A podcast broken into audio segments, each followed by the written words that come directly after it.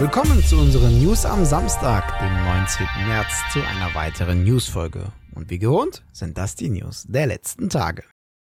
Seit mehreren Jahren veranstaltet EA immer im Juni, parallel zur E3, ihre EA Play, in den vergangenen Jahren digital unter dem Namen EA Play Live. Wie nun IGN vermeldet, wird es dieses Live-Event im Juni dieses Jahr nicht geben. Stattdessen wird der Publisher mehr Infos zu einzelnen Spielen präsentieren, Zitat, wenn die Zeit für jedes einzelne Projekt reif ist. Wir freuen uns darauf, über das Jahr verteilt Zeit mit euch zu verbringen. Das hört sich so ein bisschen nach dem Kurs an, den Sony verfolgt mit ihrer State of Play, die ja relativ überraschend eine Ausgabe ankündigen und ein einzelnes Spiel vorstellen. Siehe diese Woche am Donnerstag mit Hogwarts Legacy oder mehrere Titel vorstellen, siehe eine Woche davor.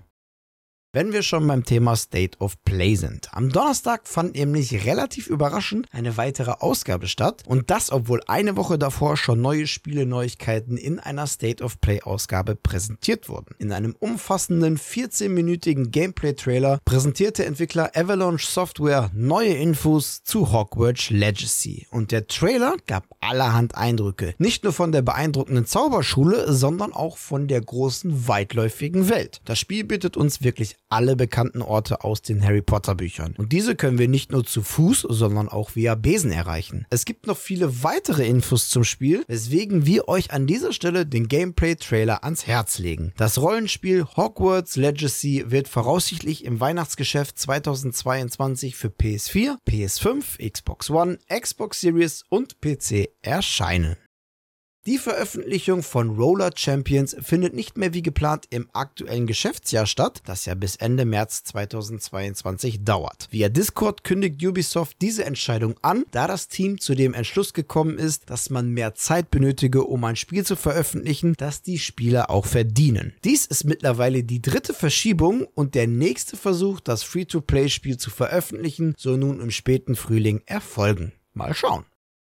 Das Until Dawn Studio Supermassive Games hat überraschend ein neues Teen-Horrorspiel mit dem Namen The Quarry angekündigt. In The Quarry schlüpfen wir in die Haut von gleich neun Teens, die ein Sommercamp betreuen, eine Party schmeißen und darauf zum Opfer einer grauenhaften Nacht werden. Im Spielverlauf entscheiden wir anhand unserer Entscheidungen über das Leben der Jugendlichen. Das neue narrative Horrorabenteuer soll am 10. Juni für Xbox One, Xbox Series sowie PS4 und PS5 erscheinen.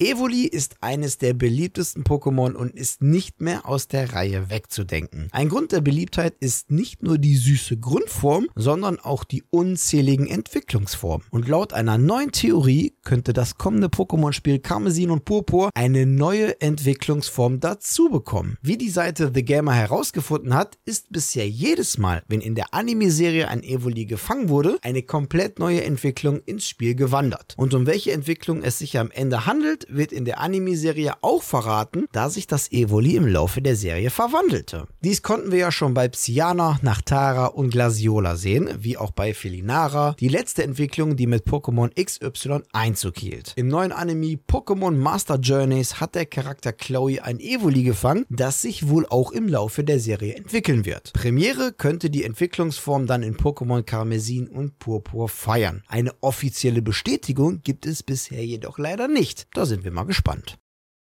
Der ursprünglich als Tom Clancy's X-Defiant angekündigte Arena-Shooter von Ubisoft soll wohl eine Namensänderung erfahren. In einem neuen Blog-Eintrag des Studios ist von dem Namenszusatz Tom Clancy nicht mehr die Rede. Offenbar hat Ubisoft das Tom Clancy Branding fallen lassen und wird das Spiel zukünftig nur noch X-Defiant nennen. Ein Wegfall des Brands könnte wohl auch konkrete Auswirkungen auf das Spiel selbst haben. So wäre es möglich, im Spiel auch Fraktionen außerhalb des Tom Clancy's Kosmos einzusetzen. In dem angesprochenen Blog-Eintrag werden grundsätzlich erste größere angelegte Test-Sessions angekündigt. Für diese sogenannten Insider-Sessions hat Ubisoft nun damit begonnen, Einladungen zu verschicken und in den kommenden Wochen sollen dann weitere Gamer zugelassen werden. Das waren sie, die News der vergangenen Tage. An dieser Stelle verabschiede ich mich wieder von euch. Danke fürs Zusehen. Wenn euch die Folge gefallen hat, dann lasst natürlich gerne ein Follow und ein Abo da und natürlich auch gerne bei YouTube eine positive Bewertung sowie auch eure Kommentare. Und wo wir gerade nochmal bei YouTube waren, vergesst am besten auch nicht gleich das Glöckchen zu aktivieren. Die nächste Newsfolge gibt es am kommenden Mittwoch. Bis dahin bleibt gesund und guten Loot euch. Ciao.